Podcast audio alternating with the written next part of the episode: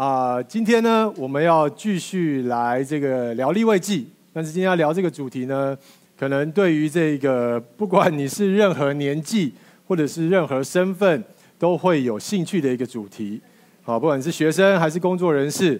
那其实呢，我们现在可能也都越来越习惯在年底的时候，每年年底的时候开始查明年一整年的这一个行事历。好，因为这一个，你就觉得哎，其实很特别。这个创世纪里面啊，利未记里面竟然有这一个放假通知。我们每一年年底呢，就很像我们每一年年底会来查新的一年到底这些假是怎么放。那甚至呢，有些时候你还会看到这一种攻略，在网络上查的时候，就是教你到底你可以怎么请假，让这些假期可以有更高的效益。那啊。在这里，其实呢，有时候我们看这一个年历啊，看这些月历，都会觉得它就是一个很中性的时间的安排、时间的规划。但是呢，其实当我们去看这个整个啊、每一个不同的人在使用年历的时候呢，你会发现一件事情：其实这些时间安排、这些年历，它不是那么的中性，它是可以显示出来你的身份是什么。好比这一张左边这一张，这一个二零二三年的这一个啊、政府公布的这个放假的天数呢，你可能是一个台湾人，然后在台湾公司上班，你就会使用这一个年历。但是如果你是一个美国人，你即使是在台湾上班，你可能有你心中里面不同的放假的啊、呃、时间。好比这个对美国人来讲，感恩节是一个很特别重要的日子。他们就会在这一天就会特地的请假过这一个节日，所以其实这个假期可能啊，假期一整年的假期，它不是那么的啊单独的来看，只是时间的安排而已。再放一张，再放一张，大家可以猜得出来，他会是什么样身份的使用的年历吗？学生嘛，而且这个学生呢，其实放假有一点多。因为其实一般的国中生、高中生应该没办法放那么多，这是大学生的年历。好，大学生现在啊、已经从原本的学期十八周变成十六周了，所以这个放的天数又更多了。那还有还有另外一群人，可能他关心的不是年历，他关心的是这个数字，三十三天。啊好，对对对对，有有经历过了。今天是距离五二零会考的第三十三天了，倒数日子，三十三天完之后都是放假的日子。那好，我们赶快让它消失好了，好，因为不要不要让国中生来到这边还有压力这样子。所以你会看到，哎，其实啊，神在这个利未记二十三章，他开始要跟以色列人吩咐说，哎，其实这是你们接下来的。放假通知，他也代表着一个很特别的，是告诉他们他们的身份是什么。大家可以想象啊，如果你是一个工作人士，可是你的公司却是给你这一张大学生的放假的这一个表的话，你心里面一定觉得哇，这真的是我接下来这一年的这个公司的制度吗？要这么放了吗？会有什么事情发生吗？今天利未记二十三章对以色列人来讲，其实当他们拿到这一个放假通知的这一个假期的时候，就是这种感觉。为什么呢？因为在此之前，其实这一群以色列人刚从埃及被这个拯救出来，而他们在埃及的时候呢，其实他们是奴隶，根本其实没有任何的放假。可能周围的这些埃及人啊，在放假的时候。他们还需要工作，甚至在出埃及记的时候，我们记得摩西要为这一群以色列人去跟神求啊，跟这个法老去争取，给给他们两天或三天的时间，能够出去好好的敬拜神的时候，法老就会觉得你这是一个什么无理的要求？你是一个奴隶，怎么可能跟我提这种要求呢？所以你可以想象，其实对于以色列人来讲，能够有放假这件事情是一件非常特别的一个事情，而利未记二十三章，当神跟他们吩咐这件事情的时候，他要告诉这群以色列人：你们的身份不再是奴隶了，你们的身份是我的子民，是属于上帝的。我们来看在这里二十三章的一到二节怎么说。我们一起来念，请。耶和华吩咐说：“你晓諭以色列人说，耶和华的节期，你们要宣告为圣会的节期。这是神对摩西叫他去告诉以色列人，接下来会有一些节期是耶和华的节期。节期是什么意思？在这个原文的意思就是一个指定的时间，约定好的时间。神跟以色列人约定的时间，而且他不是约个一两次。”是每一年，每一年，当这些时间出现的时候，就是我跟你约定的时间。而在这个时间，它不仅仅只是让以色列人可以不工作休息，可能对我们来讲，假期好像是这个意义。但是神要跟以色列人约定时间，其实是一个关系为导向的时间。我们可以啊，其实我们有些现在的假期是有这样子的功能的。比如说中秋节，或者是过年，它就是一个关系为导向的。当这个时间的时候，其实原来的意义是能够家人团聚在一起的时候。虽然现在时代的变迁，可能这些时间里面真正的这个关系导向的意义，可能慢慢变淡了。神在这里跟以色列人说的：“我要告诉你们，接下来有这些时间，我要跟你们约。这是一个关系为导向的一个时间。”那。神为什么这么做？他为什么要跟以色列人去有这些啊吩咐呢？第一个，当然他很看重这一群以色列人，他花了非常大的代价把他们去拯救出来。再来，还有一个，还有一个蛮重要的一个原因是，神要让这一群人，其实他们透过神不断的、不断的让他们知道，有一位上帝。要与你们约时间，有一位上帝要与你们约时间，让他们的心态是能够渐渐渐渐转变。他们的心态是什么？他们原来的心态是奴隶的心态。神把他们带出埃及了，他们成为一个自由的人。但是，其实你会知道是没有办法那么快，你的心态就改变了。你没有办法啊、因为你的空间改变了。你的心态就可以马上改变了。我们看到出埃及记里面，那个时候摩西上这个山去跟神去找这个呃，神会去写下这个十诫的时候，结果一下山就发现以色列人在学习埃及人拜金牛犊，或者当他们在这一个旷野的时候，当他们缺水、缺粮，或者遇到困难、遇到挑战的时候，他们心里面的想法就是啊。还倒不如回到埃及那个地方，你会发现他们已经是一个自由的，可是他们的心态还是依附着那一个埃及，还是有一个这个奴隶的心态，依附着那一个原来辖制他的那一个主人。所以，上帝要透过吩咐跟他们有这样子的一个节期呢，让他们进入迦南地之后，在他们的日常生活里面，还是可以体验到。神真的可以跟他们同在，让他们去知道，在他们的世界里面是有一位神的，而且他们是属于神的。这是啊、神跟他们去吩咐这样子的节期的一个原因。其实我啊、我们在教会里面有一个时间，其实可以帮我们很好的去体会这件事情。在教会呢啊、对于有小孩的爸爸妈妈们啊、都会有一个建议，就是他会鼓励。啊，教会鼓励说，爸爸妈妈们可以跟小孩子单独约花时间，在这个时间呢，啊，你就是关注在关系上面，而不是安排活动。可能会有安排活动，但是重点不是活动，重点而是那一个关系。那啊，我自己呢，跟我女儿也会有一个这样子的花时间。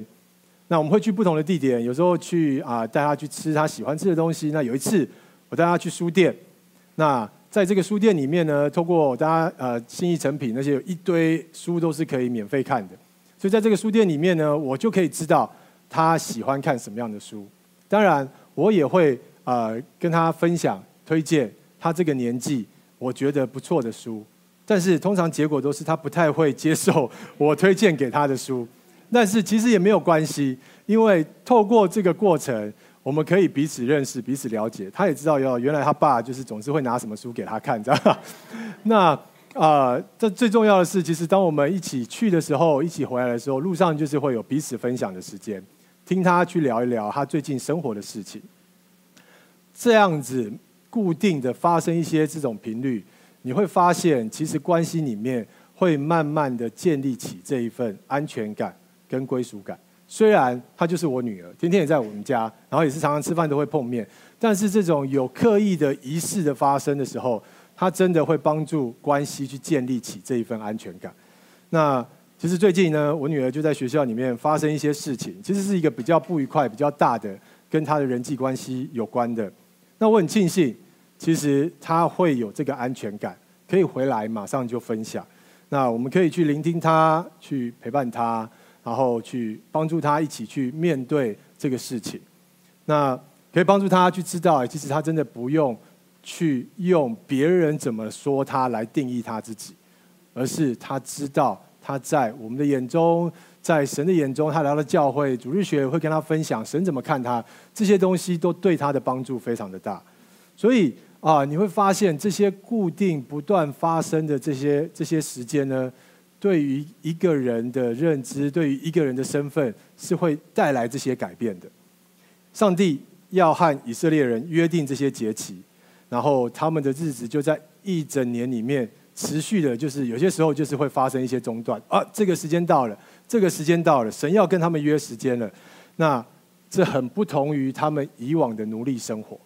以往的奴隶生活只有这些工作的时间。透过这样子的生活节奏的改变。神要塑造他们的身份，也改变了他们看待世界、看待生活的一个看法。那我们来看神怎么跟他们约定这些时间到底要干嘛？神约定的这些时间到底要干嘛？总共有这些时间哈，做一个表格整理给大家。首先是安息日，安息日比较特别，它比较不像这个其他时间，就是一年发生一次，它是每七天就发生一次。那神。设立安息日，其实是一种宣告，宣告在时间上面，他才是那一个真正的主，不是你的工作，也不是你的课业，也不是你的老板，或者是其他的人事物来做你时间的主人，也不是我们自己做自己时间的主人，而是神是这一个时间的主人。神提醒以色列人，他掌管了时间，上帝提供这一日，让人可以喘息一下。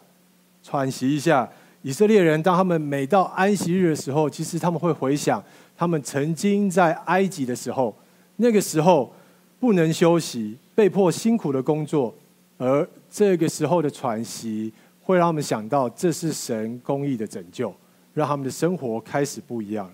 那甚至是在外邦人的世界里面，他们那个时候不是像现在这种七天的，他们是呃罗马的时候是十天，不知道在这个时候是怎样。只有以色列人，他们是这样子一个七天的一个节奏，到了第到了七天就会有一次的安息日的休息。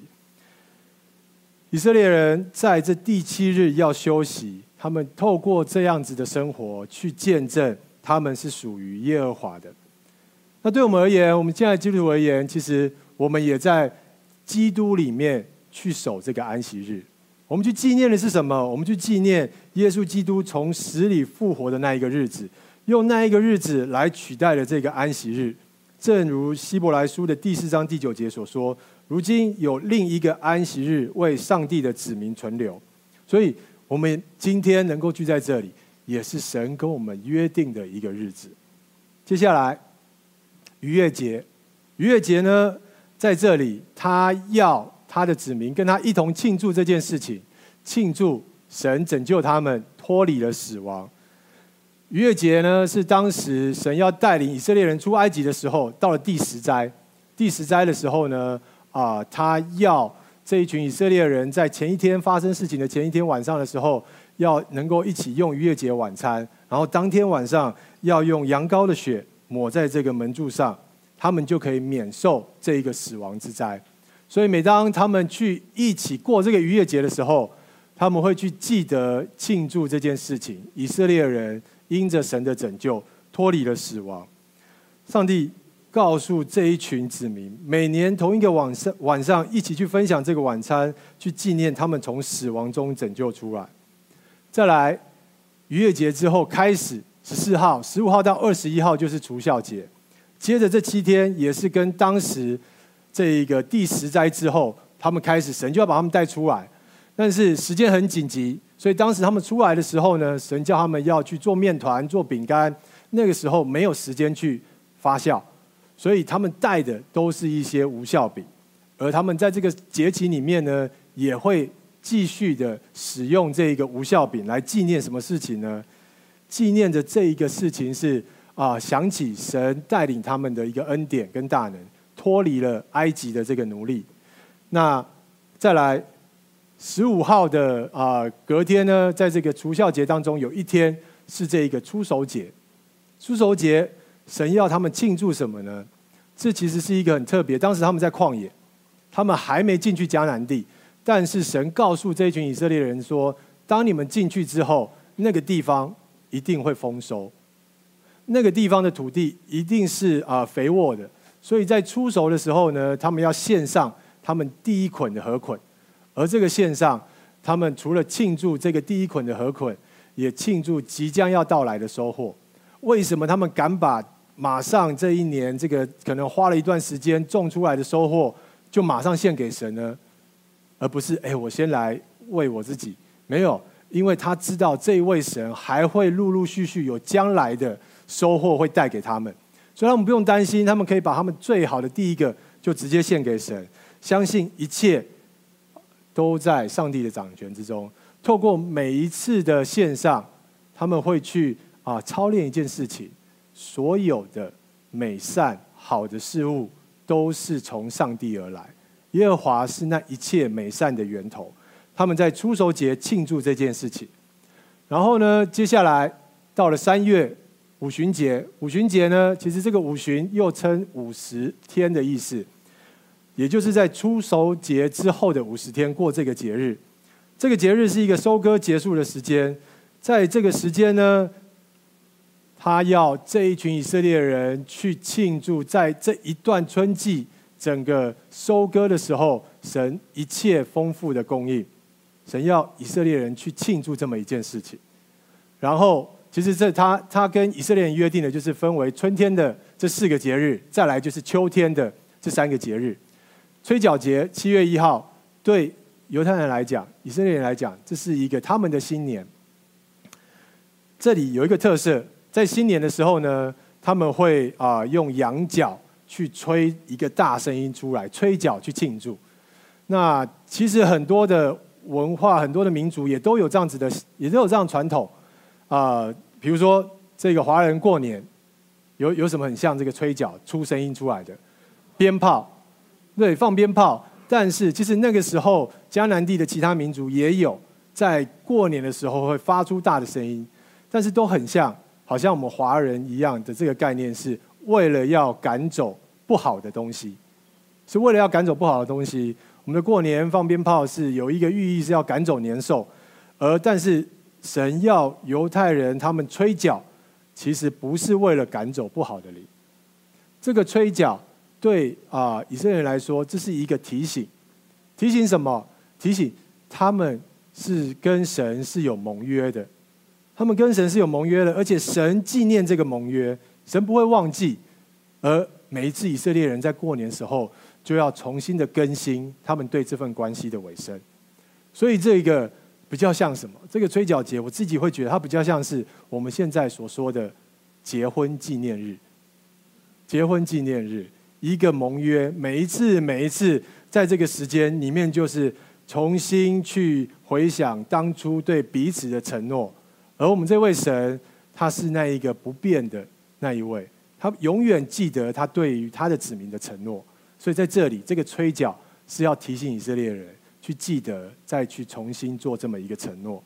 再来，赎罪日七月十号，在过完年的十天呢，这个啊、一年的开始有一个特别重要的一个日子，在这个赎罪日。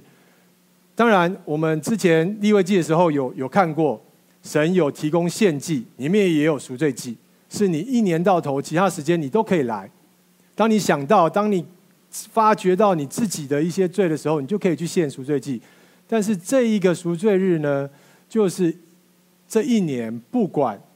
你有没有过去的一年，你有没有去献这个赎罪祭，有些人可能心比较大，比较比较没有发现自己的一个一一个需要。但是这一天，神说，所有的人都要这一天刻苦己心，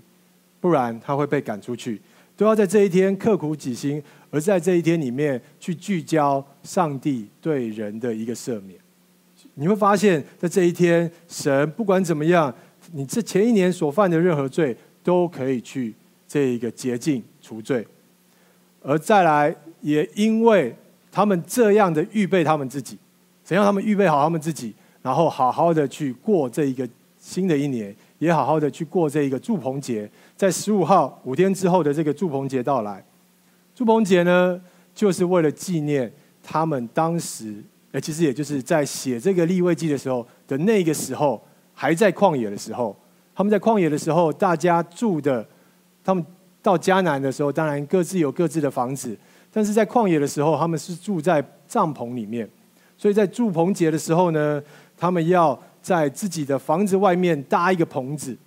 然后临时性的一个棚子，去回想当时在旷野的时候。但是这样子的一个动作，神不是要他们去纪念那些很挑战，好像要记得啊自己曾经苦过，不是这个意思，而是要他们去记得在旷野的那种情况之下，哎，这一群人神竟然不断的不断的供应他们，不断不断的满足他们。并没有让他们感觉到缺乏，所以这所有的时间，大家是要来庆祝的。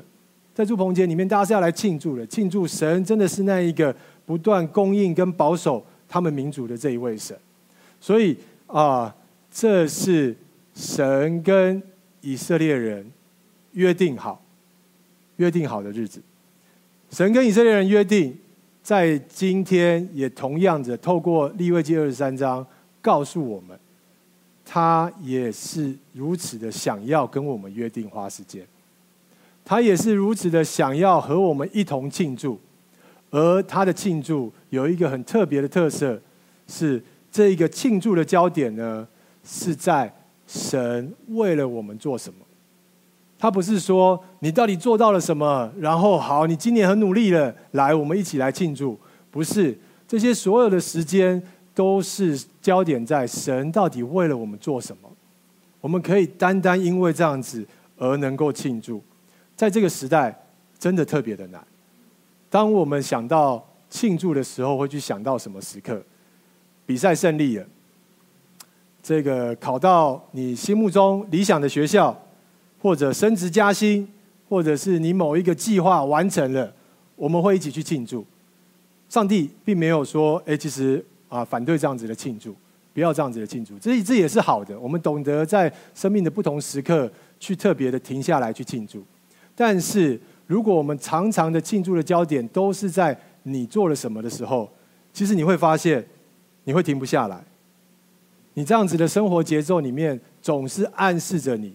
你还有什么东西需要去努力，你还有什么目标，你还有什么计划需要去完成。所以，其实，在啊。我们这一辈的人里面，其实有一些人听过这么一句话：休息是为了走更长远的路。但是啊、这样子的态度已经在现在年轻人已经不是这样子想了。这句话我不知道他们有没有听过，可能都没听过了。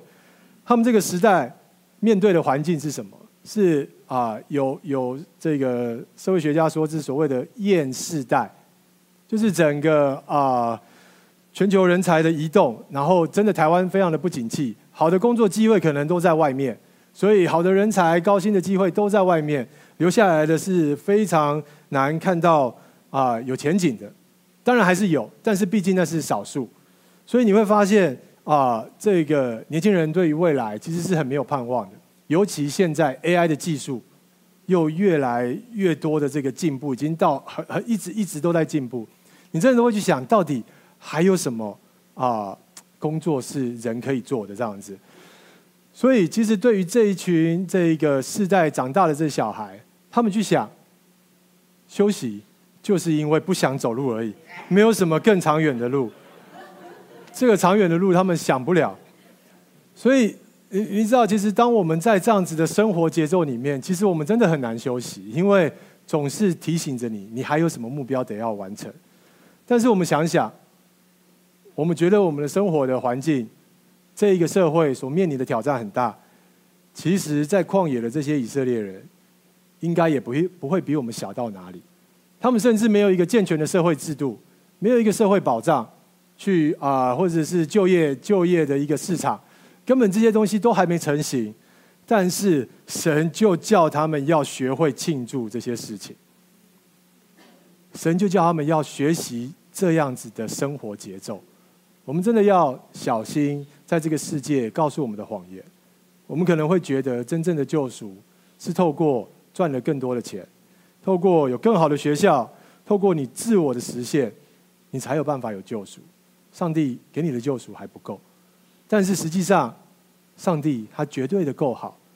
他绝对的有办法，在这个我们生命里面，告诉我们什么才是一个真正值得有意义去关注的一个焦点。我们的生活。我们真的很需要在生活里面去操练这一个跟神相遇的时刻，看见上帝跟我们同在，就好像今天啊何雅的分享一样，在那一个回收室里面，他会看到神跟他一同做工，而在这个当中里面，你就进入了上帝的恩典当中。上帝吩咐以色列人这些时间。要告诉他们这一些节期如何跟他们一起庆祝，但是对我们来讲，还有一个跟我们非常有关系的是，他也透过这些吩咐、这些时间呢，要指示我们他的恩典的救赎计划。在哥罗西书的第二章十六到十七节这么说：所以不要让任何人在饮食上或节期、初一、安息日等事上评断你们。这些原是未来的事的影子，真体却是属基督的。这所有一切他所吩咐的这些节日，跟我们也有关，也都指向着基督所带来的这一个救赎计划。我们来看逾越节，逾越节，他告诉了我们什么？耶稣是那一个羔羊，耶稣是这个羔羊，将我们从永恒的死亡中拯救出来。没错，我们的肉体的生命是会死亡，但是我们所相信的是会有一个永恒的生命，我们不用担心那一个永恒的死亡。而在除酵节，让我们看到的是什么？耶稣将我们也是从奴役中解救出来。当时这些以色列人是埃及的奴役，而对我们来讲，我们是在罪、在自我、在这些世界的价值里面的奴役。曾经有一个啊资深艺人孙越。有一些年轻人可能不认识他了。好，这一个艺人呢，他在信主之前呢，他啊曾经好几次都想要自杀。在信主之后呢，他去写下，他说：“曾经追逐世界的掌声，曾经追随虚空的脚跟，外表让人有多羡慕，内心痛苦就有多么的深沉。”很多时候，可能我们不见得外表让人有多羡慕，可是内心。也可能经历像这一个人所说的一些痛苦，但是我们知道，这一个神在当时所做的事情，在现在新约里面，也透过耶稣基督，将我们从这一些自我的声音、世界的想法、奴役我们的这些想法，给拯救出来了。除孝节让我们看到，耶稣是将我们从奴役中解救出来，而初熟节它指向了什么？耶稣是那一个复活出熟的果子。如果这块地会是肥沃的，会产生出果子的，将来会继续的产生出果子。同样的，如果今天耶稣基督是那一个第一个复活的，而之后这些跟随认识神的人，也会陆陆续续成为那一个复活的果子。这是神透过耶稣基督给我们的保证。五旬节，五旬节让我们看到什么？让我们看到耶稣是带来庄稼的。在使徒行传第二章说，五旬节那一天，圣灵就降在教会当中，当天就有三千人加给他们。每一个人，每一个人的灵魂的得救，都是耶稣基督透过圣灵所带来的这个庄稼。我们每一次当看到有新的弟兄姐妹受洗的时候，就会知道哇，神真的不断的、不断的在带来庄庄稼。而在这一个吹角节呢，我们看到了耶稣即将会再到来。我们确定这么一件事情：神看顾我们，他说了，他还会再带来，他去为我们预备添加，他手跟我们的这个约定，他没有撇下我们。耶稣基督还会再来，我们跟他的关系这一份承诺是在的。赎罪日让我们看到耶稣基督，他是那一个完美的祭，一次献上。就永远献上，不需要每年献一次，而他可以除去我们的罪。而在祝棚节的时候呢，我们看到耶稣他满足我们的生命的需要。在腓利比书的第四章十九节，我的神必照他荣耀的丰富，在基督耶稣里，使你们一切所需用的都充足。这是保罗在腓利比书里面告诉弟兄姐妹的，在耶稣基督里，一切所需用的都会充足。所以无论我们经历什么，我们可能会有像不得不忍受那种在旷野里面的那种经历，但是他保证，耶稣基督会满足一切我们的所需。今天刚好啊，姐妹的圣餐分享，让我们很看到的神就是一个这样子的神，他满足我们的所需。神透过将时间成为圣的、圣化的这样子的一个生活节奏，培养我们有一个属天的眼光。其实圣经告诉我们，一年四季里面所有的时间，不只是这些节期，神要跟我们约定时间，而是任何的任何的时间里面，神都说他可以跟我们同在。我们每一天，不知道大家每一天叫醒大家的是什么？是闹钟呢，还是还是梦想？可能都不是。可能我们一醒来了，就是有很多的担心，担心今天的工作压力，担心这一个接下来的这个课业，担心这个要面对的人际关系，或者担心着啊，爸妈可能担心着儿女，他们可能会面对到的挑战，甚至是未来的一些不安。可能我们一起来，就会开始有重担。随着时间慢慢慢慢的加在我们身上，而今天这个利未记二十三章，神告诉我们，他要和我们约时间，没有任何事可以阻拦我们去靠近神，他渴望和我们相遇。所以，其实鼓励大家，你可以去试试看，在你每一天睡前的时候，你可以去做这么一件事情，去。跟神约一个时间，细数，去庆祝。庆祝不是你做了什么，而是他带给你的爱，带给你的喜乐。在今天里面，你所体会到的温暖，在今天里面你所感受到的鼓励，向主表达我们的感谢。然后你再开始跟他分享，你在这段时间里面体会到的恐惧，体会到的不安，体会到的难过跟忧愁。主会做我们随时的帮助，及时的安慰。我们没有任何的事情可以阻挡我们去靠近这位上帝。可能在这一天，你已经压力